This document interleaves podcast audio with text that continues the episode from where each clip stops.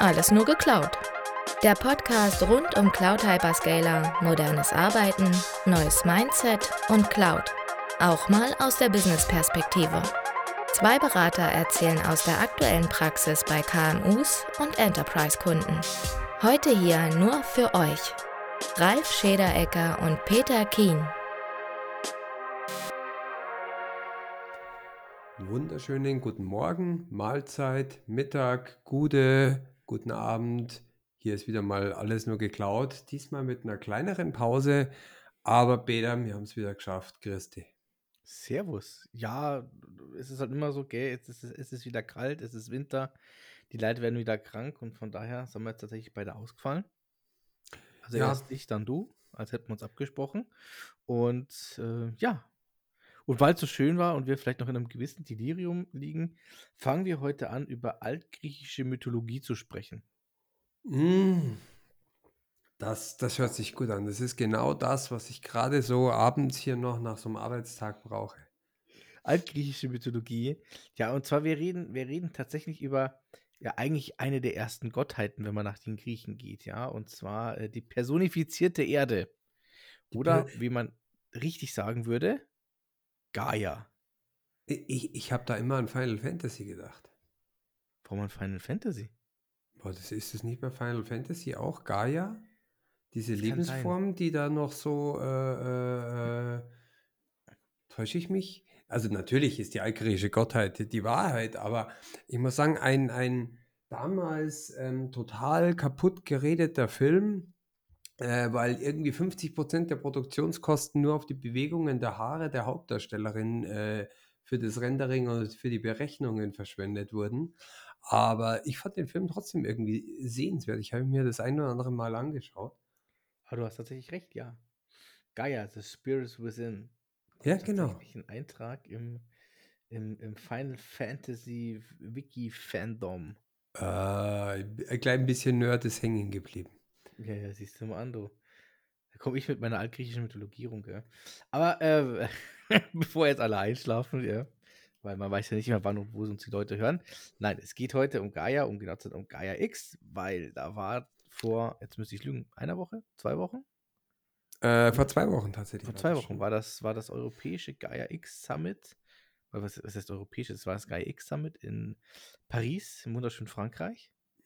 Und da haben die mal den aktuellen Status besprochen, also äh, mal aufgezeigt, wie steht es eigentlich aktuell um die Dienste, wo stehen wir überhaupt mit Gaia X? Und faszinierenderweise hat sich tatsächlich sehr, sehr viel getan, wie ich gehört habe.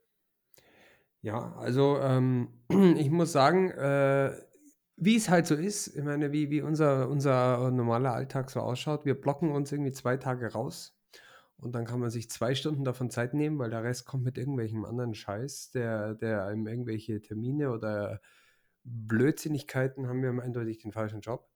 Ähm, wenn man, und vielleicht hier muss ich auch mal kurz sagen, das spricht auch dafür, dass man auf solche Veranstaltungen vor Ort erscheint kein Euro ist es wert, weil irgendwie die Disziplin daheim zu sitzen und dann irgendwie den ganzen Leuten, die einen permanent nerven, Nein zu sagen, dann sagt man halt, okay, dann klinke ich mich da doch rein. Ich sitze ja eh daheim.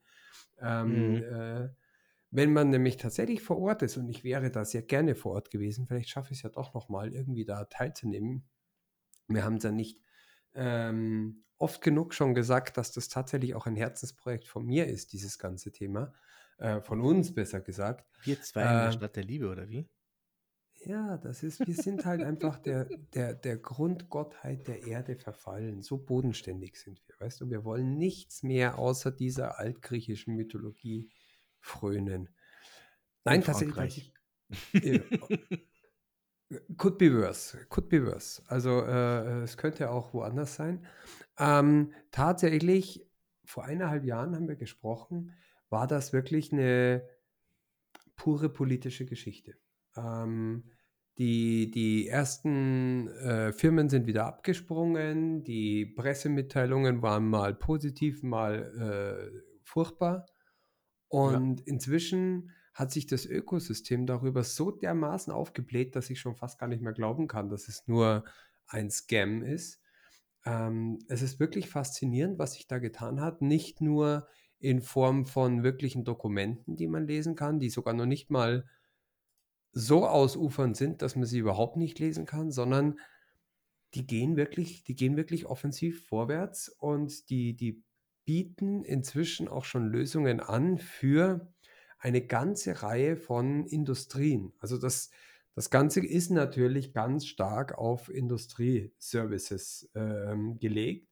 Und Hm. hier gibt es auch viele Partnerländer. Ich habe auch gesehen, Österreich macht da äh, in einem, in einem Hub was, die da was anbieten, wo die wirklich, das nennt sich Vertical Ecosystems, ähm, wo die in, in unterschiedlichen Bereichen auch unterschiedliche Services anbieten und dann auch Subbranchen angehen. Ähm, also ich möchte nur mal so ein paar nennen. Das ist hier Energy, Agri ganz stark ist der Agriculture-Part tatsächlich. Da habe ich viel drüber gelesen. Vielleicht liegt es auch daran, dass ich irgendwie bei irgendwelchen Getreidebau, wie auch immer, hängen geblieben bin, aber ich weiß gar nicht. Ich habe ich hab weniger über Aerospace, was es auch gibt, gefunden, aber über Agriculture habe ich sehr viel gefunden. Natürlich Automotive ganz stark dabei. Energy, ähm, Industry 4.0, äh, Smart City, Education, Public Sector. Also gerade das ist ja interessant. Ich habe letzte Woche auch wieder einen Bericht gelesen, dass der M365 weiterhin nicht datenschutzkonform für äh, Public Services oder für, für öffentliche Einrichtungen ist. Man muss da quasi mit einer Risikoabschätzung rangehen, äh, damit man das überhaupt betreiben kann. Diese, diese ganzen Sachen äh, sind wirklich sehr, sehr schön strukturiert. Äh, mir gefällt es sehr gut. Ich habe die Eröffnungsrede von dem Präsidenten mir angehört. Ähm, hat mir eigentlich gut gefallen. Gut, der Typ ist natürlich auch ein Enthusiast und weiß seine, seine Stellung zu verkaufen. Ja. Ähm, aber nichtsdestotrotz, wenn, vor, vor eineinhalb Jahren bin ich auf die Seite gegangen und war da nach einer Stunde oder so durch. Und ich habe jetzt in den letzten zwei Wochen immer wieder mal Zeiten darauf verbracht, mir das Ganze anzuschauen. Und ich bin begeistert. Also ich, ähm, ich glaube, wenn wir jetzt halt sagen, da was da in eineinhalb Jahren passiert ist und was da da ist, ähm, wenn wir da nochmal die gleiche Zeit drauf geben, ähm, dann, dann könnten wir da tatsächlich was bekommen.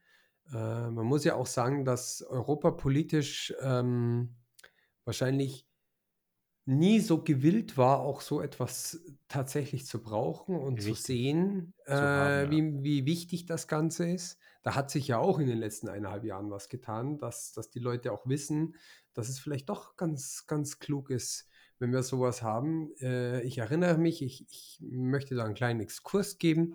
Vor, vor 20 Jahren habe ich bei, bei ERDS Astrium mein Praktikum gemacht. Und das war gerade die Zeit, wo in Ottobrunn das erste Head Office für Galileo eingerichtet wurde. Und äh, das ist so eine ähnliche Story, glaube ich. Galileo war auch sowas, da haben alle gesagt, wieso, wir haben doch GPS, warum muss Europa jetzt wieder seine eigene Geschichte bauen? Äh, hat auch brutal viel Geld verschlungen. Ich glaube, darüber braucht man nicht reden. Ähm, das, ist, das ist einfach etwas, was politisch gewollt ist und am Ende wird dann das durchgesetzt, egal was es kostet. Aber wir geben Geld für viel mehr Sachen aus, die weniger sinnvoll sind. Am Ende haben wir jetzt äh, das modernste äh, Satellitennavigationssystem, was, was funktioniert, was, was nutzbar ist, was jeder auch mit seiner Smartwatch empfangen kann und was 20 Jahre später eigentlich schon gar nicht mehr in Frage gestellt wird, sondern wir wissen, ähm, die Chinesen haben es, die Russen haben es, äh, die Inder haben, glaube ich, eins und die Japaner, ähm, aber Europa eben auch. Und wir können uns, sollte irgendetwas passieren, zumindest darauf verlassen und können das steuern und sind Ja. nicht abhängig davon. Und äh, wenn, wenn etwas so wichtig ist wie Satellitennavigation, ohne die ja heute gar nichts mehr geht, nichts. Also ich möchte nicht wissen, wie viele Otto-Normalbürger nicht mal nach Hause finden von der Arbeit ohne GPS. Ähm, dann möchte ich noch nicht mal wissen, was da überhaupt in dem, in dem äh, Public Transport System oder im Flugverkehr, im Schiffsverkehr, ja, Agriculture, wir haben drüber gesprochen. Ähm, ganze Felder werden ja nur noch per GPS ausgesteuert und bei den neuesten Traktoren hast du ja eigentlich mehr Computer als wie irgendwas. Das ist ja eine, eine Hightech-Kiste, die da auf dem Feld rumfährt, der, der über GPS gesteuert den optimalen Mähweg für solche Felder, sind ja auch Dimensionen, die da oftmals vorherrschen, sucht und das dann perfekt abfährt. Und man sitzt eigentlich nur noch drin und schaut zu, dass das ordentlich funktioniert. Diese ganzen Sachen, die haben wir aufgebaut und vor 20 Jahren wurde über Galileo geschimpft. Und ich glaube, wir sind jetzt auch an so einem Knackpunkt mit Gaia X, wo wir ähnlich dastehen, wo wir diesen, diesen Punkt erreicht haben. Wir müssen das Ganze jetzt nur zu einem vernünftigen Preis rausbringen. Die Nachfrage ist da und das merken wir, Peter, ich glaube du auch, in unserem ja. Daily Business. Es ist ähm, die, die Microsoft Governance Cloud, die ist ja auch schon jetzt ja, über fünf Jahre her, dass, das, dass dieser Marketing-Gag von Microsoft mal, mal gelaufen ist. Die Leute hatten damals so ein zaghaftes Interesse. Die haben gesagt, oh ja, das könnte ich mir schon mal anschauen. Äh, und dann haben sie gesehen, es funktioniert nicht und kostet auch noch 30 Prozent mehr. Und dann haben sie die Finger davon gelassen, haben doch das andere gemacht. Inzwischen haben wir Kunden, die sagen, nö, also dann gehen wir halt wieder on-premise, weil die Technologie für on-premise ist inzwischen so gut, äh, für meine, für meine oder für, für Public Cloud oder, oder Edge Services oder Co-Location. Dort kann ich auch schon Services derweil weiter betreiben, aber ich will nicht zu einem äh, amerikanischen äh, Unternehmen mit meinen Kronjuwelen gehen. Äh, dann behalte aber ich das Lustige, halt. Aber das Lustige ist im Endeffekt, das was, also ich, ich sage immer diese, diese ähm, Telekom Microsoft Cloud an der Stelle, ähm, es ist ähnlich wie mit dem Audi A2, ja. Die waren einfach beide zu früh dran. Ja, der, A, der Audi A2 damals mit seiner, mit seiner Alu-Bauweise und seiner Sparsamkeit und hin und her, ja, war schon ein revolutionäres Auto, das darf man nicht vergessen. Definitiv, ja? natürlich. Und das Lustige ist, der hat in den letzten Jahren hat er ja wieder einen Wert, Wertgewinn bekommen, ja, als Gebrauchtwagen. Und die fahren ja, ja immer noch rum. Ja, die, diese Dinger sind ja auch nicht tot zu kriegen. Der Titel, der da drin ist und so weiter, der, der läuft und läuft und läuft, wenn du den pflegst. So ist. Also, lustig ja. ist, Audi war halt einfach zu früh mit diesem Auto dran. Sie waren einfach ein paar Jahre zu früh dran. Ich glaube, wenn sie heute so ein ähnliches Modell rausgebracht hätten auf im Zweifel sogar noch auf Stromerbasis, ja, weil das Ding ja auch extrem leicht war, glaube ich, wäre das heute schon interessant gewesen. Aber ähm, ja, war halt damals einfach so. Und ich glaube tatsächlich auch dieses Microsoft Telekom-Ding war halt auch einfach zu früh. Ich glaube, wenn, wenn, wenn sie das heute nochmal anpreisen würden und so weiter, ich glaube, dann wäre das auch wieder interessant. Aber die Microsoft Telekom Cloud hatte ja einen konzeptionellen Fehler. Äh, und das ist genau der Unterschied, den Gaia X, glaube ich, bietet. Ähm, der konzeptionelle Fehler war ja, dass das Ganze im Endeffekt auf einem Software-Layer und auf einer, auf einer mhm. Infrastruktur eines amerikanischen Unternehmens basiert hat und natürlich dann auch auf denen ihre Verständnis von einer Bereitstellung von Services und von einer Abarbeitung des Ganzen gefußt hat. Ähm, das stimmt allerdings, ja. Ich denke, man muss hier wirklich sagen, das hätte nie einen, selbst wenn es funktioniert hätte, hätte das niemals einen Reifegrad erreicht oder eine, eine Akzeptanz auf Behördenebene oder auf politischer Ebene erreicht, wie es Gaia X erreichen kann, weil hier ist ja quasi die, das Verständnis von Datenschutz, das ja doch fundamental anders ist in Europa oder überhaupt, wie, wie mit Daten umgegangen wird wie in Amerika, ähm, wir haben ja eher von den Amerikanern das aus Bequemlichkeit übernommen und nicht, weil wir so ticken, sondern man sieht ja, dass wir eigentlich eher anders ticken und es anders machen wollen, aber es ging nicht anders. Hm. Ähm, und ganz viele Services, das, das, sehen wir ja auch im, im täglichen Leben, werden einfach äh, von Amerikanern ganz anders erdacht. Und die ganze Arche ist ja auch in Ordnung. Also ähm, das ist nicht falsch, es ist nur anders. Und, ja. und wenn aber die ganze fundamentale Architektur auf diesem anderen Denkmuster basiert, dann ist es auch ganz schwer zu portieren, weil dann musst du jedes Mal Krücken und irgendwelche Workarounds oder irgendwelche Zusatzfunktionen mit reinbauen, die die Komplexität erhöhen, die die Usability senken und alles diese ganzen Sachen machen. Und die im Zweifelsfall dann auch nicht supported sind, weil natürlich der der Provider gesagt hat, hey, wir haben uns ganz, ganz anders gedacht und wenn ihr das so baut, ist es natürlich euer Problem, nicht unsere Problem, ja. Wie oft erleben wir das beim Kunden, dass eine Microsoft, dass eine AWS sagt, hey, so wie ihr das da gebaut habt, das ist halt äh, komplett Microsoft-konform und hin und her und wir sagen, ja, das ist dann alles Microsoft-konform, aber schlicht und ergreifend, es ist nicht das, was ihr wollt oder nicht das, wie ihr arbeitet und von daher bringt euch das gar nichts, ja. Aber dann heißt es ja, wenn wir es anders machen, sind wir halt nicht mehr von Microsoft supported an der Stelle. Das ist das auch nicht vergessen, weil es, ich meine, von, vom technischen Blickwinkel aus, ja. Ja, ja, ja, ja, ja. Ja, und äh, genau diese Krux hast du. Ich meine, du, du weißt ja selber, ähm, wie schwierig es ist, Third Party äh, in, in Microsoft-Umgebungen in manchen Sachen zu betreiben. Da läufst du einfach in Limits oder in Thresholds rein oder du bist auf irgendwelchen Ecken blind, weil die einfach sagen, ja, aber auf die Stelle geben wir dir keine, keinen Blick drauf. Wenn du da unseren mhm. Service nimmst, dann zeigen wir dir mehr, aber beim anderen geben wir halt manche Schnittstellen oder manche API-Calls nicht frei. Äh, die sind einfach proprietär bei uns intern eingebaut. Wir wollen ja auch irgendwelche Benefits für uns übrig halten. Das heißt, irgendwie wollen die dich ja trotzdem in ihrem Mikrokosmos behalten. Ich glaube, die, die Anforderungen, die wir jetzt heutzutage stellen, das ist echt eine, eine wunderbare Geschichte, dass ähm, innerhalb von diesen, also AWS ist hier zum Beispiel auch ganz stark in dem Servicekatalog. Wir werden nachher noch mal ein bisschen drüber schauen, was es da schon gibt. Welche Services dort, das sind über 850 Services, die heute schon beschrieben sind, die nach den Compliance- und Governance-Richtlinien von Gaia X heute schon angeboten werden können. Inwieweit sie zur Verfügung stehen, habe ich leider noch nicht schauen können, aber es gibt einen ziemlich großen Katalog, wo da was drinsteht. Und es gibt äh, unterschiedliche Labels an Policies, die dann entsprechende Konformitätserfüllungsstufen ähm, haben. Also Level 3 ist zum Beispiel das höchste in diesem Policy-Dokument, wo beschrieben wird, ähm, dass wirklich eine Datenhaltung und ein Datenaustausch äh, innerhalb der EU zu 100 Prozent garantiert wird. Nur mal so als Beispiel, da stehen noch mehr Sachen dahinter. Und sowas ist halt konzeptionell schon von vornherein so angedacht. Das heißt, diese ganze Sache ist nicht darauf ausgebaut, möglichst einfach, und das war ja eigentlich der Knackpunkt, über den wir auch vor eineinhalb Jahren gesprochen haben, der Unterschied zur amerikanischen Cloud ist, die soll einfach und schnell funktionieren und jeder soll sie einfach und easy nutzen können. Deswegen war sie auch so erfolgreich. Aber wir sind ja schon sieben, zehn Jahre weiter und können inzwischen viel mehr unser Mindset, unserer Reifegrad für die Nutzung von solchen Services ganz anders. Das heißt, vielleicht muss die Usability gar nicht mehr so einfach sein, wie sie damals war, um die Cloud groß zu machen.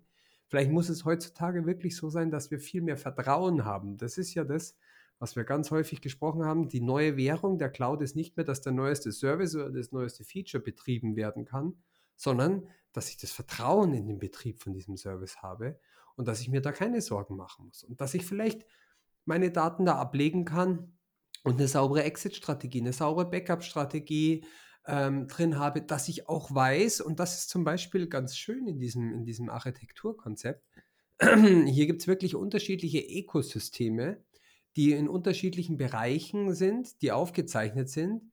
Ähm, und jedes Ecosystem hat quasi seine eigene Landschaft, hat aber in der Mitte irgendwie so einen Hub, wo die Daten dann äh, konform den Regeln auch mit den anderen Ecosystems ausgetauscht werden. Das ist also eine ganz andere Philosophie dahinter, als dass ähm, zum Beispiel jede Firma äh, Im Prinzip bei Azure nutzt du ja Shared Resources, wo die, wo die Netzwerkleitungen im Backbone irgendwie durcheinander laufen. Und ob da jetzt ein Automotive drüber läuft oder ein Finance oder ein äh, äh, äh Agriculture oder, oder Aerospace-Ding, das ist ja egal, weil es ist verschlüsselt. Aber letztlich laufen die ja trotzdem auf dem gleichen Backbone hinten drin mit den, mit den Datenverkehren. Und äh, hier findet mhm. schon mal architektonisch eine Trennung von dem Ganzen statt. Und es gibt hier unterschiedliche Ebenen. Es gibt ein Trust Plane, wo wirklich dann ein eigenes Trust Framework aufgesetzt wurde, ähm, wo Compliance und Registry Services von GaiaX so definiert sind. Und das ist das Fundament, wo die ganzen Sachen drauflaufen. Und erst dann kommt ein Management und dann eine Usage-Ebene. Also es ist wirklich so ein, so ein, so ein schönes ähm, wenn wir strategisch irgendwo etwas aufbauen und eine strategische Architektur aufbauen, wo wir wirklich sagen, wir brauchen unterschiedliche Ebenen, die aufeinander aufbauen, damit man das steuern kann, damit man eine Governance auch durchsetzen kann, das ist hier schon quasi im, im, im Grundkonzept aufgebaut. Und also mir gefällt alles, was ich bis jetzt hier gelesen habe, sehr, sehr gut. Und es ist wirklich für jedes Dokument, für dieses SkyX Trust Framework, für das Operational Model, schöne Dokumente geschrieben, die für sich in diesen Ebenen das beschreiben. Und diese Systematik, die, die hat natürlich ähm, den Nachteil, dass die Komplexität mega groß wird. Also es ist wirklich sehr, sehr schwer, dort einen Überblick auf die Schnelle zu finden, aber das ist es doch in Azure heutzutage auch, sind wir mal ehrlich. Ja, Peter. klar. Also diese, dieses, diese, dieser schnelle Zugang zu, zu den Daten, wenn ich mir äh, jetzt, ich bin jetzt ein Jahr lang nicht mehr so viel in Azure unterwegs, wenn ich da wieder reinschaue, dann bin ich auch erstmal erschlagen. Noch dazu, weil jetzt der Defender für Defender äh, irgendwas anderes macht oder, oder ähm, äh, die Services 23 Mal umbenannt wurden oder neu strukturiert oder zusammengefasst oder dep äh, deprecated sind. Ja, also die, du musst dranbleiben, das ist einfach so, ja. Genau, also die Komplexität dürfte nicht mehr das Problem sein. Und ich glaube, genau das ist, das ist momentan der Punkt, äh, der, der, der Hoffnungsschimmer, den, den ich bei Gaia X auch sehe. Ähm, das Schöne ist, die, die, die Komplexität schreckt niemand mehr ab. Es geht nur noch darum, dass die Services, die man braucht, zur Verfügung stehen. Und das sind hauptsächlich Datenbanken, das ist hauptsächlich ähm, Backup-Strukturen, irgendwelche Hyperconverged-Cluster, die man dort aufbauen kann.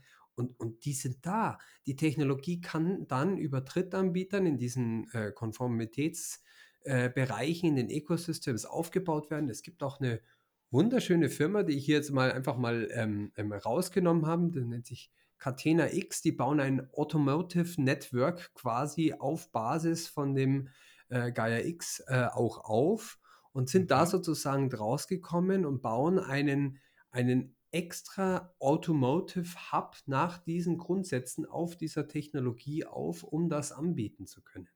Und da gibt es ganz viele Firmen, die in, innerhalb dieser, dieser Dimensionen, die da sind, wirklich so Sub, Subprodukte anbieten, um darauf ihre, ihre Services zu machen, dass wirklich offene Datenökosysteme angeboten werden können, die aber auf Basis dieser Konformitäts- Grundlagen und für diesen Datenaustausch laufen. Und wenn ich in diesem Trust Network auch ein sauberes Identity Management Konstrukt habe, wo ich unabhängig bin von einer Microsoft. Wir hatten, glaube ich, in der letzten Folge hatten wir darüber gesprochen.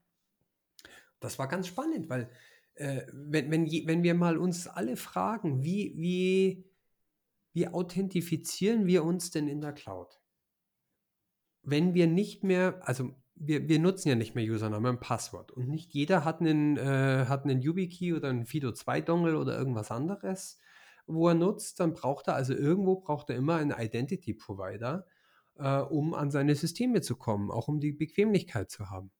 Und ähm, es gibt quasi für, für On-Premise, für einen Selbstbetrieb, hatten, haben wir Okta, was, was, was quasi so der, der, der Platzhirsch ist, der immer genannt wird.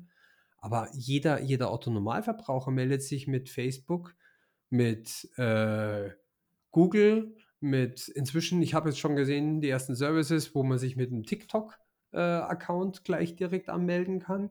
Ähm, und, und wenn ich mir die, die Kids anschaue, äh, da, ja, da, da, da macht sich doch keiner Gedanken. Die nutzen TikTok sowieso den ganzen Tag. Und jetzt gehe ich da auf irgendeine Homepage, die gefällt mir und da steht mit TikTok anmelden, dann klicke ich da drauf, okay. Ähm, ähm, Erlaubnis erteilen. Und schon weiß, weiß der TikTok, dass ähm, äh, der, der Shady äh, sich beim Service X mit seinem TikTok-Account angemeldet hat und die und die Services nutzt. Und das ist doch die, die Datenflut und das ist doch die, die Souveränität, die wir abgeben, dass irgendjemand weiß, dass ich mich anmelde und irgendjemand steuern kann, ob ich mich anmelden kann. Wenn die nicht wollen, dass ich mich nicht anmelde, dann kappen die mir meine Verbindung. Jetzt nicht bewusst auf eine Person, aber vielleicht als Kollateralschaden können die ganz schön viel Schaden anrichten. Und diese ganze Sache, dieses, dieses, diese Abhängigkeit, quasi, man, man, man stelle sich mal vor, im natürlichen Leben hätten wir unsere Autoritätsbekundung äh, nicht mehr in der eigenen Hand. Wir hätten nicht mehr die Ausweise, die in Deutschland produziert werden und die von der Bundesdruckerei hergestellt werden, sondern wir hätten irgendwann mal gesagt, boah, das ist doch alles viel zu teuer. Warum, warum sollen wir denn unsere eigenen Ausweise produzieren? Die kaufen wir jetzt einfach mal aus Amerika ein. Und ja. äh, jedes Mal, wenn ich einen neuen Ausweis brauche oder jedes Mal, wenn ich mich an der Grenze in einem Land verifiziere, dann muss auf irgendeinem Server, der von einem amerikanischen Unternehmen bereitgestellt wird, das okay gegeben werden, dass ich wirklich der bin, der ich bin. Da würde doch kein Mensch auf die Idee kommen, das machen zu wollen. Das ist doch ganz selbstverständlich, dass das ein, ein für jedes Land, das das selber in der Hand haben will, dass die ihre eigenen Ausweise, ihre eigenen Reisepasse, ihre eigenen Führerscheine rausgeben. Ja, es gibt so ein paar Leute, die sagen, das kostet doch alles ein Heidengeld. Und innerhalb von Europa, das ist ja auch die Idee der EU, um jetzt noch weiter politisch zu werden, wie können wir diese ganzen Kosten vereinfachen? Auf kurzer, auf kurzer Linie hat es nicht geklappt und auf, aber insgesamt ist es so, es gibt ganz viele europäische Services, die jetzt schon vereinheitlicht sind, die den gleichen Standard nehmen und deswegen auch interopera interoperabel sind und miteinander kommunizieren können. Äh, auch Interpol und sowas, das war ja früher ein Sonderfall. Inzwischen können die Polizisten oder die Daten auch ganz einfach ausgetauscht werden. Da gibt es ganz viele Bewegungen, die das vereinfacht haben, aber trotzdem jeder seine Souveränität und seine Services betreiben kann. Und da müssen wir hinkommen. Und da ist wirklich, deswegen ist, ist diese, diese Idee, warum soll ich denn da reingehen, ähm, eigentlich nicht eine Frage warum, sondern nur wann und ob, äh, mit welchem Service gehe ich da rein. Weil in meinen Augen müssen wir wirklich auch dafür stehen, dass wir die Sachen bei uns haben, um nicht, wir sehen es jetzt, äh, irgendeinem Service bei, bei Twitter, wo irgendein ein reicher Milliardär äh, mit vier Cola-Dosen auf dem Nachtkastel sagt, ähm, ich kaufe mir jetzt den Dienst und dann schmeiße ich die Hälfte raus und wenn er nicht geht, habt ihr halt Pech gehabt, aber am Ende finde ich ihn schon noch dazu, dass er laufen kann und dann läuft er nach meinen Regeln. Und ich erlaube, wer mitspielen darf und wer nicht mitspielen darf. Und diese ganzen Szenarien, die, die, die sind für eine politische Stabilität nicht gut. Im Gegenteil, es ist sogar noch viel schlimmer. Politische Instabilität wird heutzutage mehr ausgenutzt, als es jemals der Fall war. Und es wird darauf spekuliert, im Zweifelsfall politische Instabilität erzeugen zu können. Und jetzt stellt sich mal einer vor, vor zehn Jahren haben wir uns nicht vorstellen können, aber wir haben es sogar vor zwei Jahren nicht vorstellen können, dass es einen Krieg, einen full-blown Stellungskrieg wie im Zweiten Weltkrieg 1000 Kilometer östlich von uns gibt. Ähm, ich möchte mir gar nicht vorstellen, was alles in zehn Jahren möglich sein könnte und wie es notwendig sein könnte, dass irgendwer irgendein Interesse hat, uns irgendwelche Zugänge zu zerstören oder uns irgendwas wegzunehmen oder uns irgendwas nicht zuzulassen. Das wollen wir doch nicht. Wir wollen doch nicht davon abhängig sein, dass andere Interessen, natürlich hat jeder Staat seine eigenen Interessen, unser Denken und Handeln lenken. Und ähm, ja, jetzt ich werde hier schon fast philosophisch. Ähm, ich habe mich jetzt einfach mal gelassen, aber das ist bestimmt ganz entspannt an der Stelle. Gut, also ich hoffe mal, ähm, äh, dass das jetzt nicht die, die, die ganzen äh, Podcast-Zahlen nach unten rauschen und alle sagen, der Schidi, der ist schon wieder in seiner, in seiner Laberei und in seinem in seiner Blase unterwegs. In seiner Blase unterwegs und erzählt uns hier irgendwas von, von, von Kriegen, nur weil wir hier über die Cloud reden wollen. Nein, also tatsächlich, es ist so, ähm, wir werden auch mal schauen. Ich, ich will tatsächlich an dem Thema dranbleiben, auch wenn ich jetzt im Urlaub bin. Ähm, das, ist ein, das ist ein persönliches Hobby von mir, da noch weiter einzusteigen. Grundsätzlich ist es wirklich äh, gigantisch, was hier schon alles da ist, wie, wie unterschiedliche Firmen hier ein, ein, ein Cloud. Ich, ich gehe mal, geh mal in diesen Katalog, in diesen Webkatalog von der Gaia X Community rein. Wir haben ja zum Beispiel ich wollte gerade sagen, das Lustige ist tatsächlich, wir reden immer davon, dass es mittlerweile so viele Dienste gibt und hin und her. Und das wirklich Perverse ist vielleicht an der Stelle, das muss man auch mal ganz klar sagen, ja. Ähm, da wird es jetzt den einen oder anderen geben, der sagt, ja, von wie vielen Diensten sprechen wir denn, ja? Und wenn man jetzt mal in diesen Katalog reinschaut, sprechen wir da aktuell tatsächlich von 20 Diensten. Ja, ich sehe jetzt schon die ersten, die sagen so, ja, was sind denn 20 Dienste, wenn ich heute zu einer, zu einer, zu einer Azure gehe, wenn ich heute zu einer AWS und zu einer GCP gehe, da habe ich ja hunderte von Services, ja. Ähm, ja, das ist richtig. Aber ich glaube, man muss immer ein bisschen unterscheiden zwischen welche, welcher Service ist an der Stelle tatsächlich schon einheitlich zusammengefasst und kann von verschiedenen Providern bezogen werden an der Stelle. Ja, und welche Dienste bieten diese Provider aktuell schon darüber hinaus an, die vielleicht einfach noch, wo, wo es einfach noch keine definierten Schnittstellen dafür gibt. Also das da muss man so ein bisschen unterscheiden, ja. Und seien wir uns mal ganz ehrlich, auch eine Azure und eine AWS haben nicht mit hunderten von Diensten angefangen. Das darf man ja auch nicht vergessen, ja. Und von daher, und das Ganze ist, ähm, das ja. Ganze ist noch ein Dev-Katalog, muss ich dazu sagen. Also die Services sind, sind in einer Vorbereitung und man kann sich schon mal, man, man kriegt schon mal ein Gefühl, wie es da ist. Und genau wie du sagst, Peter, die haben ja auch nicht mit 1000 Services angefangen und wir brauchen auch gar nicht 1000 Services. Wie, wie gehen wir denn zu einem Kunden hin, wenn wir sagen, geh in die Cloud? Das sagen wir doch auch nicht, nutz gleich mal alles. Ja, richtig. Und die Services, die angeboten werden, sind meiner Meinung nach tatsächlich einfach die grundlegenden. Wir haben Authentication, wir haben ID-Management, wir haben Backup, wir haben Bare Metal, ja, wir haben Collaboration Tools, aber auch solche Geschichten wie Compute, Container, Databases, äh, IoT, Logs, Networking, Storage. virtuellen Maschinen, VPN, VPS und solche Geschichten. Und das sind doch, sage ich mal, diese grundlegendsten Themen, die einfach jeder haben muss, ja. Aber du hast alles. Du hast, du hast IaaS, du hast PaaS, du hast SaaS-Services an der Stelle. Ja, Na, vielleicht nicht in der Ausbreitung, wie du es vielleicht gerne hättest an der einen oder anderen Stelle. Das mag durchaus alles sein. Aber ich finde, wenn, wenn, wenn ich da zurückdenke, vor einem Jahr haben wir im Endeffekt gesagt, ja, da werden Schnittstellen definiert, da ist jetzt noch nichts passiert. Jetzt sind wir ungefähr ein Jahr später und sagen, hey, es gibt 20 Services bei äh, in verschiedensten Lokationen und nicht nur in Europa, sondern tatsächlich auch ähm, international, natürlich auch viele in, in Europa, klar. Und wir haben schon eine ganze, ganze Auswahl an, an Providern, sei es eine Aruba, sei es eine Cortex, sei es eine OVH Cloud, ja, äh, eine LeaseWeb. Also da sind schon mittlerweile einige äh, vertreten, wo man einfach mal sagen kann, okay, also ich habe sogar da eine Provider-Auswahl, wo ich das Ganze machen kann. Also, ähm, weil was bringen mir 20 Services, wenn, wenn ich nur zwei Provider habe, weißt du, was ich meine? Und das darf man halt nicht vergessen. Also es ist eine Menge passiert, das heißt, sie haben sich darauf geeinigt, sie haben die verschiedensten Standorte und können da auch dann auch verschiedene Services anbieten. Und das ist für mich, für, für, für, für meine Erkenntnis innerhalb eines Jahres ein, ein riesiger Fortschritt, wenn man mal bedenkt, was alles also dahinter stattfinden muss und wer dann da auch alles mitsprechen darf. Ich glaube, das darf man auch nie vergessen.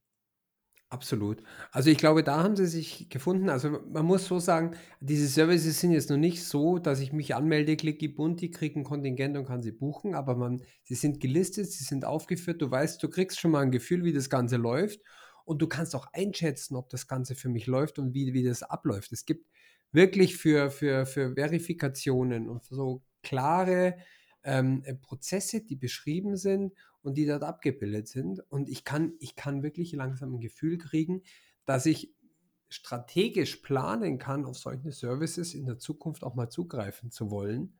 Ähm, ich bin mir auch sicher, dass wenn das Ganze politisch stark genug gewollt wird, dass man sich hier als Early Adopter, wenn man mit den richtigen Stellen redet und ein bisschen Zeit darin investiert, auch durchaus gute Preise bekommt, weil das Ganze ist ja auch eine Werbung. Das heißt, ja. ähm, hier geht es ja auch nicht nur darum, dass man sagt, hey, ähm, ich will dir das jetzt zum maximalen Preis verscherbeln, sondern das ist, das ist, man kann hier nochmal, also ich, manchmal fühle ich mich bei diesem Thema so ein bisschen wie damals bei, bei Azure, äh, wo alle Leute noch gesagt haben, ja, das, das, das wird nichts. Ähm, und dann ist man frühzeitig eingestiegen und auf einmal war man Jahre im Voraus da, wie das Ganze wirklich aktiv geworden ist. Das ja. Ganze ist ja auch ein bisschen so eine, so eine Investition. Wo kann man denn heutzutage noch in, in, in IT-Technology, in ein Produkt investieren, in der Erwartung, dass das zukünftig auch ein Erfolg wird. Also letztlich ist es ja so ein bisschen so ein, so ein, so ein, so ein Gamble, so eine soziologische Frage, ähm, wie viel Risiko will ich eingehen und wie viel will ich auf Sicherheit setzen.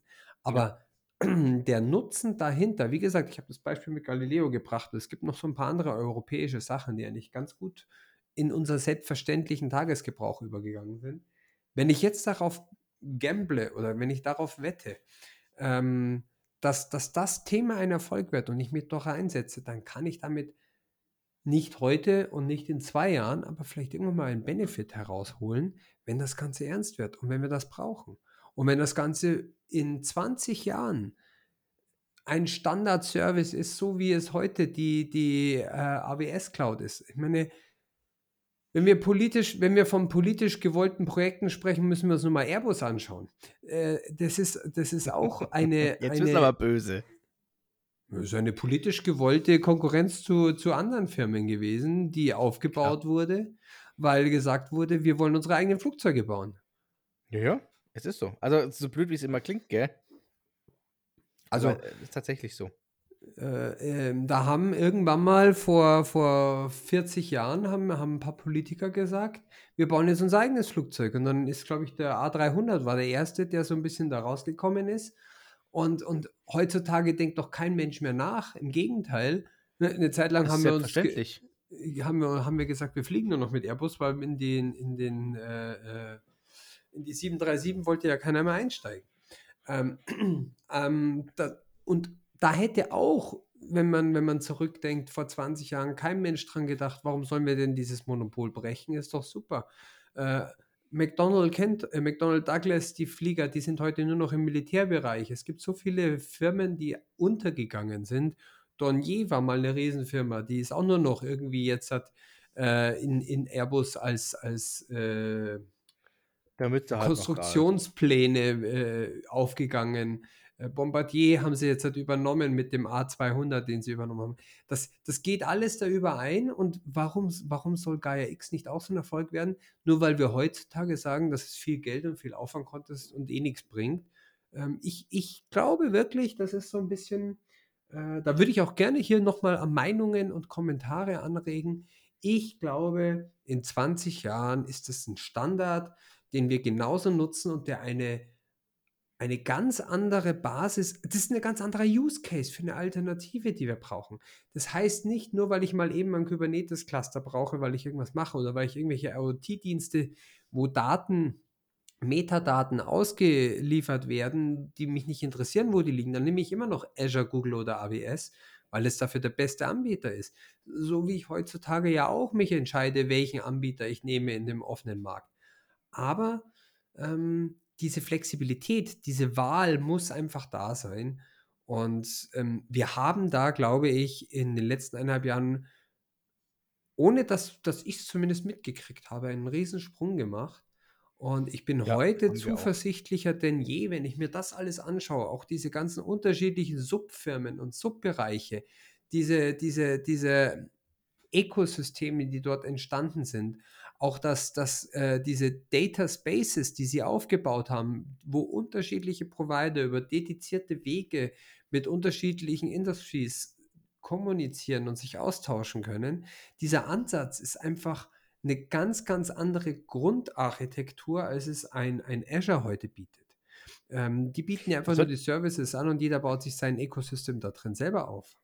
Ich glaube, das sollte mal auch mal erwähnt werden, was, da- was halt auch die Besonderheit dahinter ist, ja. Weil im Endeffekt, für uns ist das immer alles so, ja, ja, überhaupt kein Thema und, und hin und her.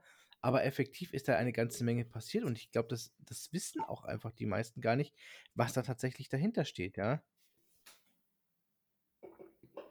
Ich glaube, das Ja, wäre an der Stelle auch mal erwähnenswert. Ähm, oder, oder ich weiß nicht, ob du da vielleicht noch kurz was dazu sagen kannst, aber wie arbeiten denn tatsächlich diese, diese Unternehmen untereinander, miteinander zusammen? Ich glaube, das wäre vielleicht auch mal ein ganz interessanter Punkt, weil das darf man ja nicht vergessen.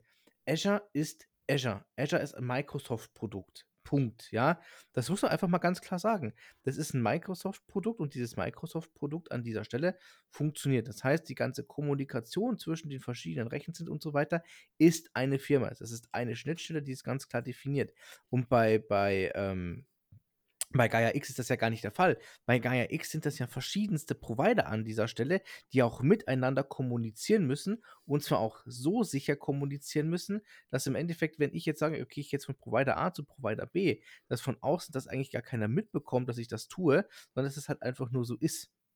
Weißt also ich meine? tatsächlich ist es so, wir haben hier über 1800 Contributors, heißt es. Das heißt, es sind äh, Beteiligte, die sich an diesem Gaia X-Projekt äh, ähm, beteiligen. Da, äh, wir haben 350 Member, das sind Companies, die sich wirklich dem Gaia X äh, beschlossen haben.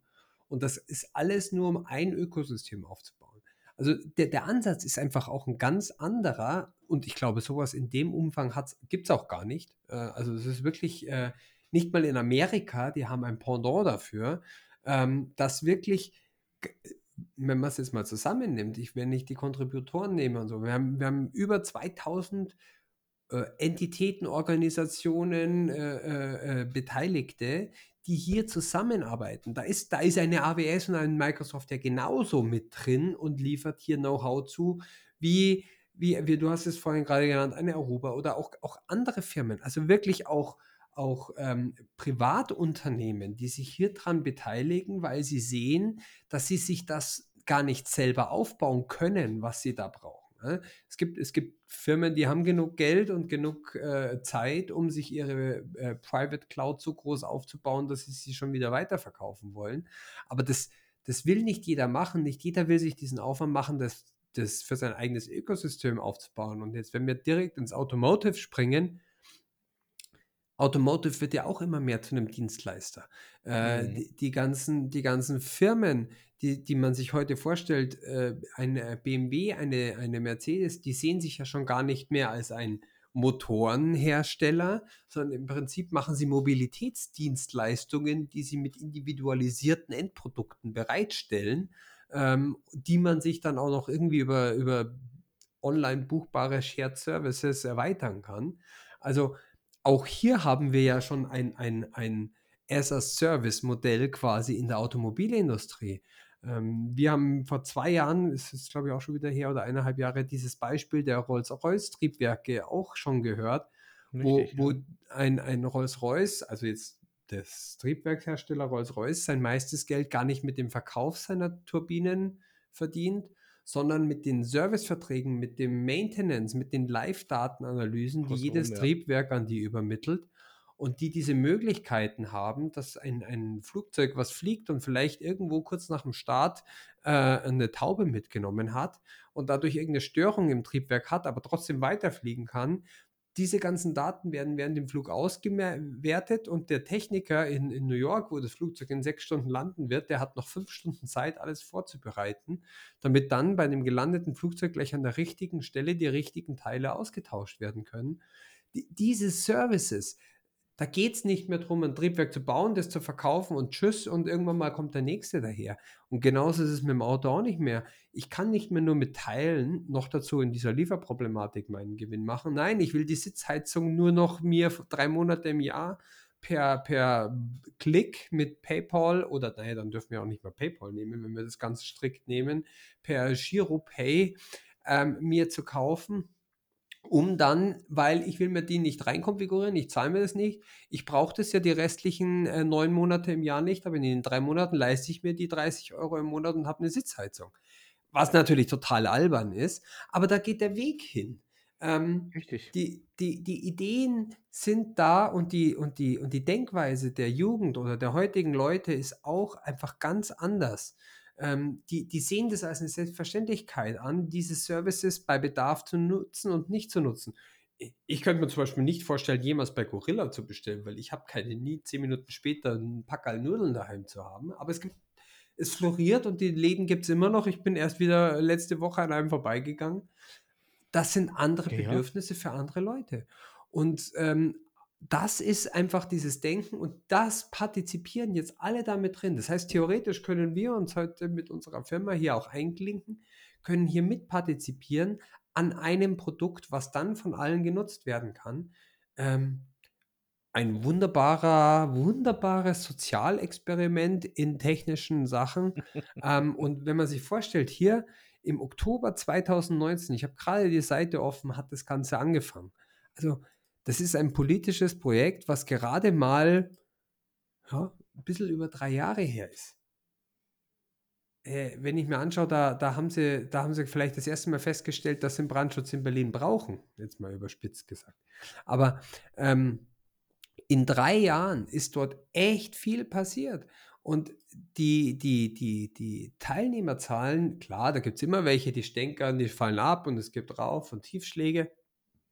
Aber ich äh, bin da wirklich ganz, ganz enthusiastisch, wenn man sich angeschaut hat, was hier im November, also wirklich ein bisschen über drei Jahre später, vorgestellt wurde, was die gemacht haben. Nach drei Jahren in einem politischen ähm, Projekt, was eigentlich alle für tot erklärt haben, steht jetzt eine Liste, eine Demo-Liste, ja, von Services zur Verfügung, die theoretisch betreibbar sind mit ihren ähm, Sicherheitspolicy-Klassen, mit ihren Zertifizierungen, für die ich sie einsetzen kann, mit Beschreibungen, mit einer Architekturskizze, mit einem Trust Center, sodass ich auch wirklich innerhalb dieser Ökosysteme miteinander reden kann.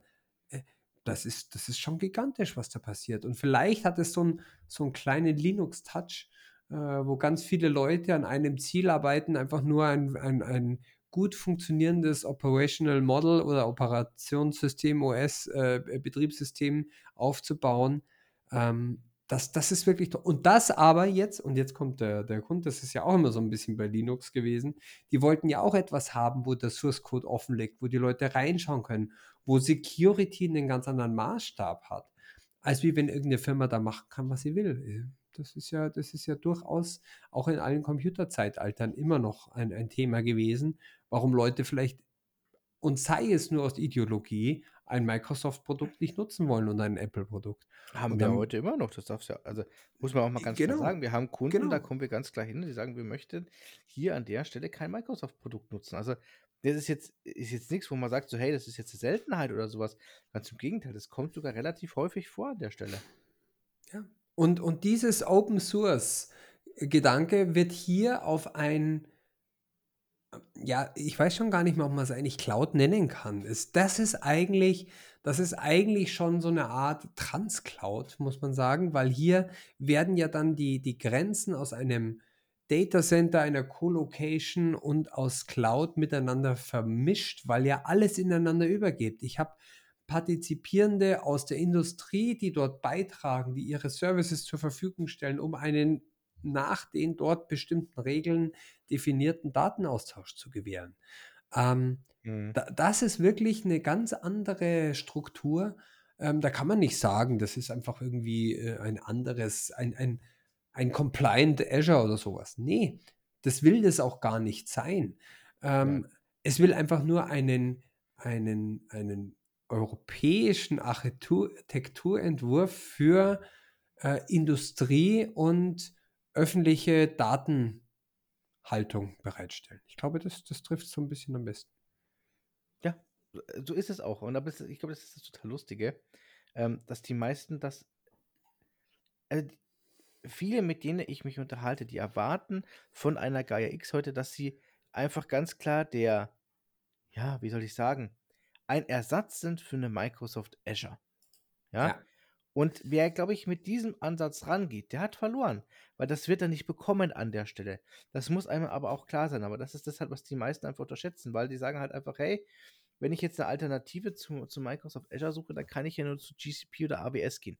Ja, wenn ich nach einer kompletten 1 zu 1 Alternative suche, ja, ist das bis zu einem gewissen Grad definitiv richtig, ja. Aber die Frage ist halt immer, was erwarte ich denn? Was brauche ich denn? Und das ist, glaube ich, das, was viele noch nicht verstanden haben, ähm, auch einfach selber zu sein, warum möchte ich denn wechseln? Was sind denn meine Anforderungen? Was sind meine Use Cases? Warum möchte ich das ja eigentlich, ja? Oder warum ähm, vertraue ich einer Microsoft nicht? Und genau da einzugreifen und zu sagen, hey, da gibt es Alternativen für dich, ja, weil du zum Beispiel sagst, du möchtest deine Datenhaltung in Europa haben, du möchtest trotzdem einen gewissen Service haben, du möchtest auch eine Weiterentwicklung haben, ja. Weil wie viele Kunden kenne ich denn, die heute sagen, ja, einen Server bei Hetzner kann ich mir auch mieten. Ja, aber das ist doch nicht das, was wir wollen. Darum geht es doch in diesem Falle gar nicht. Und das ist, glaube ich, so ein Punkt, was, was viele einfach immer noch falsch verstehen, ja. Weil ich halt immer auch immer sage, naja, natürlich kannst du dir jetzt einen Laster einen 40 Tonner holen, ja. Aber das Problem ist, wenn du da zum Audi-Händler gehst, wirst du keinen 40 Tonner kriegen, ja. Aber du bist ja nicht zum Audi-Händler gegangen, um dir einen 40 Tonner zu kaufen, sondern du bist zum Audi-Händler gegangen, um dir eine dicke Limousine zu kaufen, ja. Und das, das ist halt genau das Thema. Und am, und am Ende, am Ende hatten sich ja auch die Anforderungen geändert. Es geht ja, also wie, früher haben wir, haben wir viel mehr äh, die ganzen Cloud-Services dafür aufgebaut, um am Ende einen Service aufbauen zu können und einen von uns schon prädefinierten Dienst aufbauen zu können. Sprich, ich habe gesagt, ich brauche da jetzt eine virtuelle Maschine, ich brauche da jetzt ein Storage, ich brauche da jetzt eine Datenbank Mhm. das, das Level heutzutage ist ja noch viel, viel niedriger. Heutzutage geht es nur darum, und, und das ist übrigens immer noch ein Problem. Ich rede mit Kunden und die sagen zu mir, super, okay, dann habe ich mir jetzt alles da in, in Azure aufgebaut, aber wie kriege ich die Daten, die ich da drin habe, jetzt zu der Firma XY da drüben? Weil am, am Ende fehlt immer noch die Schnittstelle, weil der sagt, "Oh, meine Cloud, ich lasse die da nicht reingreifen. Ich muss die ja irgendwo ablegen, ich muss die da irgendwo sicher rüberbringen. Und ich will sicher sein, dass da, wo ich sie ablege, nur der hingreifen kann, der da drüben ist, den ich vielleicht gar nicht kenne. Oder wir haben die Anforderungen aus Medienberufen aus der anderen äh, Sicht herum. Wenn er sagt, hey, meine ganzen Redakteurbeiträge, die müssen doch aber auch irgendwie, will ich denen eine Datenaustauschplattform zur Verfügung stellen, wo der sich easy peasy ähm, identifizieren kann. Dann kriegt er die oder authentifizieren kann, dann kann er da irgendwo seine Daten hinlegen und ab dem Zeitpunkt, schon bei dem Übermittlungszeitpunkt, will ich mir keine Sorgen machen, dass da irgendwas kaputt geht oder verloren geht oder irgendwas oder ich mir irgendwelche Sachen reinkriege. Das heißt, dieses, dieser Ansatz ist eigentlich gar nicht mal auf Services. Services kommen erst in der zweiten Ebene. Zunächst mal geht es darum, die richtigen Leute, die richtigen Trust herzustellen, um Daten austauschen zu können.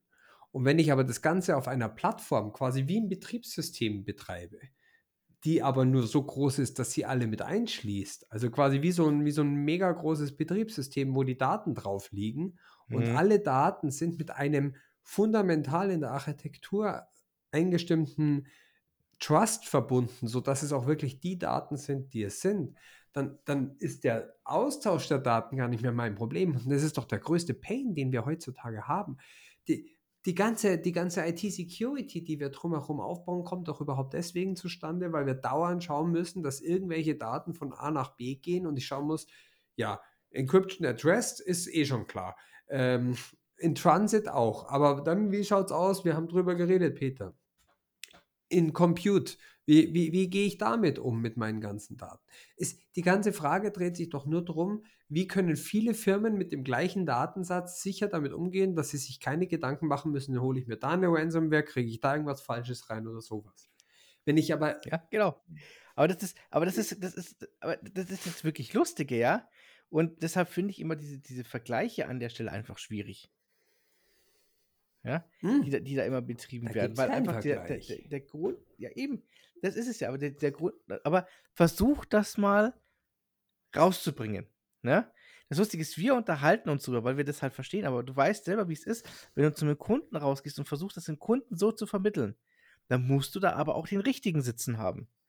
Weil hast du dann, sage ich jetzt mal, und das bitte nicht da draußen alle nicht böse verstehen, aber wenn du wirklich einen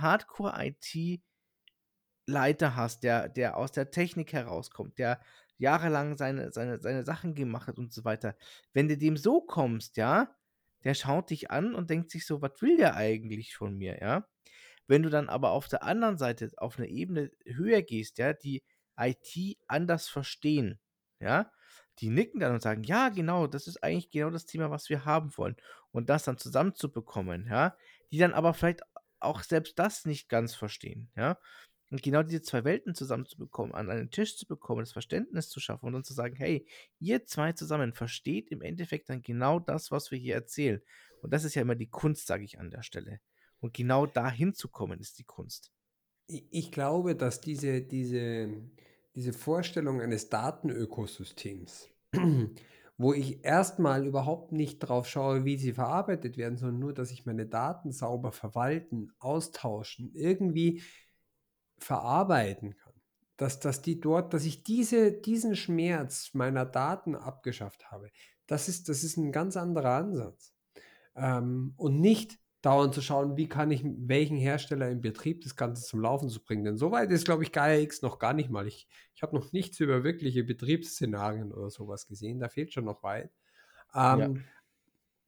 Aber in erst, die fangen halt wirklich, wie gesagt, der, der, der Knackpunkt, um auch solche Leute abzuholen, ist wirklich, ich glaube, damit kann man sie auch ködern und wir haben ja, wir haben ja Kunden, die, die, die da auch schon Interesse angesprochen haben. Und wie, wie konnten wir die kriegen? Die haben gesagt, ich habe den großen Schmerz, ich habe meine wichtigen Daten, die liegen bei mir in meinem Firmengebäude.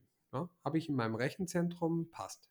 Ja, da können sie auch hin, weil das ist der Ort, wo du dir sicher sein kannst, dass du deine Souveränität hast, dass du äh, dort die Verarbeitung mit den Daten machen kannst. Du bist so weit nach außen abgeschützt, dass du dir keine Sorgen um irgendwelche Verlust oder Ein Diebstahl oder sowas machen musst. Drum, drum haben wir das alles selber gekauft und uns aufgebaut. Das ist, das ist so, wie wir früher auch gesagt haben, ja, damit ich von A nach B komme, muss ich mir ein Auto kaufen, weil es gibt sonst keine andere Möglichkeit, weil bis ich zu Sixt laufe, vor 20 Jahren, wo die ganzen Share-Autos noch nicht zur Verfügung gestanden sind, äh, und dann muss ich mir dort was mieten, kostet Heidengeld, äh, ist un umständlich und für 10 Minuten hole ich das nicht, also habe ich das nicht. Also stelle ich mir sauteures Auto vor die Haustüre, was ich am Tag eine Stunde brauche. Im Prinzip ist es doch mit so einem eigenen Rechenzentrum auch nichts anderes. Das habe ich, weil ich es brauche, weil ich meine Daten anders nicht so flexibel zur Verfügung habe und nicht in dem Sicherheitsbedürfnis, in dem Schutzbedarf und mit dem, mit dem Besitzanspruch halten kann. Es geht auch um den Besitzanspruch. Wenn die Daten nämlich in Azure liegen, äh, dann habe ich nicht mehr die Kontrolle, dass ich jederzeit über meinen Besitz Herr bin. Ich muss das Vertrauen haben, dass mir Microsoft jederzeit meinen Besitz zur Verfügung stellt. Aber letztendlich gibt es dann Layer dazwischen. Und politisch, man kann so viel über, über, über Europa schimpfen, wie man will, aber politisch stabil sind wir bisher immer noch gewesen und jetzt durch die Krise eigentlich sogar noch mehr zusammengeschweißt. Das heißt, wenn ich schon meine Daten irgendwo rausgeben will, dann will ich sie wenigstens dahin geben, wo, wo so viele partizipieren und nicht einer einen Schalter umlegen kann. Nicht eine Firma, sondern ja, so wie, wie es halt einfach auch in einem Linux oder so ist, wie es halt bei Open Source ist, wie, wie es beim Open Source Datenökosystem sein kann, da kann nicht einer mal ebenso die Kontrolle übernehmen. Das ist die Verteilung der Verantwortung, erzeugt hier dann wieder Vertrauen. Ich glaube, das ist, das ist wirklich so, eine, so ein Plädoyer dafür. Theoretisch, theoretisch müssten wir sowas viel, viel stärker fordern. Eigentlich, eigentlich müsste jeder sagen, das brauche ich, weil dann kann ich da zum Beispiel meinen Mitarbeitern einen Zugang geben und die ganzen Personaldaten, alles, was sie da haben, äh, das, das stelle ich ihnen, wenn überhaupt, nur noch über dieses Netzwerk zur Verfügung äh, wenn ich es wenn ich es nicht über irgendeinen äh, äh VPN-Zugang in meinem eigenen Rechenzentrum hoste. Das ist natürlich der teure eigene Weg. Brauche eigene IT, die muss das selber betreiben, die muss das selber managen. Äh, das ist für, für viele Firmen auch kein Problem, aber es gibt halt ganz viele Firmen, die können sich das nicht leisten. Äh, die sind zu klein dafür oder die wollen das nicht machen, die wollen sich auf ihr Kerngeschäft konzentrieren. Und dann gehen sie zu irgendeinem SaaS-Dienstleister, HR-SaaS-Dienstleister, wo da ihre Sachen drin liegen ja, dann liegt es halt da. Mhm. Ja, ist so. Ach ja. Aber das Lustige ist, wenn man sich so anschaut, deine Redezeit war heute sehr groß. Ähm, Verdammt. Auch, ja, aber es zeigt ja auch an der Stelle, glaube ich, ähm, ich würde das noch nicht mal als Hobby bezeichnen, ja. An der Stelle, weil äh, du hast es ja mehr oder minder als Hobby bezeichnet, sich damit zu beschäftigen, sondern ich, ich will jetzt ja auch nicht so weit gehen, dass es eine Passion ist an der Stelle, aber ich glaube, es ist ein, ein, sehr, sehr wichtiges Thema, was, glaube ich, von vielen einfach noch unterschätzt wird. Und wir zwei, sage ich mal an der Stelle, wir treiben das ja auch ziemlich voran und sagen, wir dürfen dieses Thema ja nicht außer Acht lassen. Ähm, und von daher, ich bin wirklich gespannt, was da kommt. Also ich sag's dir ganz ehrlich, wie es ist. Auch gerade, wenn wir, glaube ich, die ersten, wenn, wenn wir, glaube ich, wirklich die ersten Kunden auch mal haben, die auch wirklich operativ das Ganze nutzen, ja. Wenn wir uns, glaube ich, auch mal in diese Testphase stürzen und dann auch da vielleicht mal irgendwie tätig werden und das Ganze anschauen. Ich glaube, da bin ich wirklich gespannt, ähm, wie gut oder wie schlecht das Ganze funktioniert ähm, und wie sich das die nächsten Jahre entwickelt. Also da bin ich wirklich ja. gespannt. Also ähm, ich, ich glaube tatsächlich, ähm, wenn, wenn man sich auch mal so ein bisschen, ich, ich habe jetzt gerade hier nochmal gesagt, also von der, von den, von den äh, beteiligten Firmen hier in diesem Catena X, in dieser, in dieser ähm, Automotive Allianz, sind ja doch einige äh, miteinander mit drin, die, die so einen ähnlichen Ansatz auch beschreiben und die das, die das auch so ein bisschen äh, treiben wollen, was da so alles dahinter steckt. Und das ist dies, dieser Grundgedanke, GaiaX geht ja darüber hinaus. Also es ist ja nicht nur eben eine Plattform zur Verfügung zu stellen. Ich wünsche mir tatsächlich, das ist mein, mein heutiger äh, Neujahreswunsch, den ich hier jetzt schon mal aussprechen will.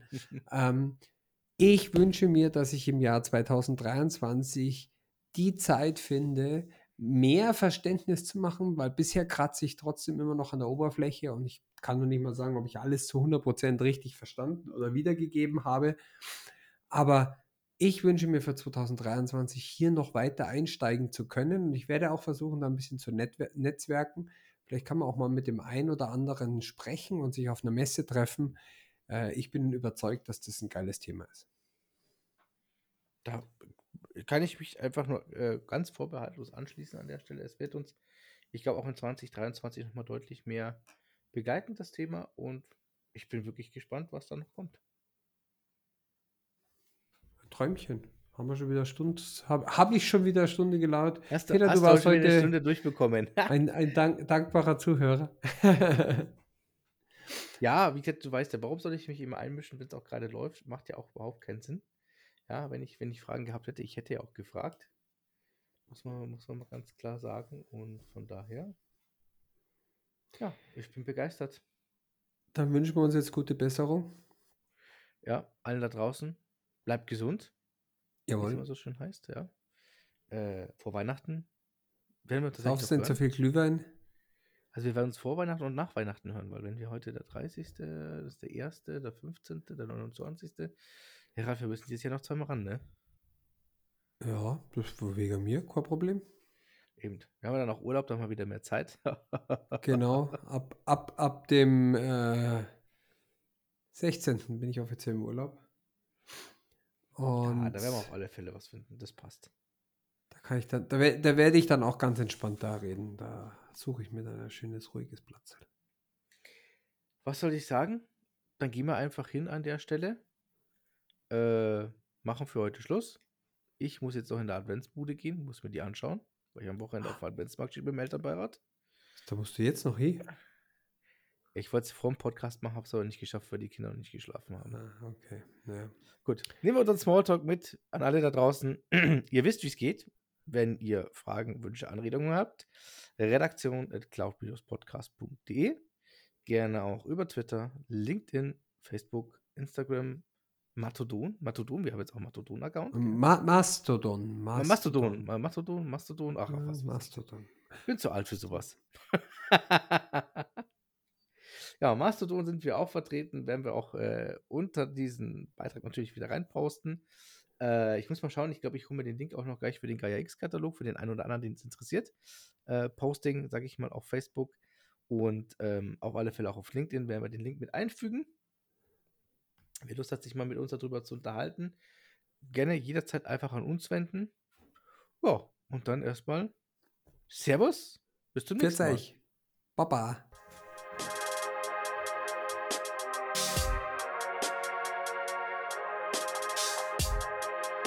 Danke fürs Zuhören. Über Feedback, Kritik und Anregungen würden wir uns freuen. Sie finden uns auf Sing und LinkedIn.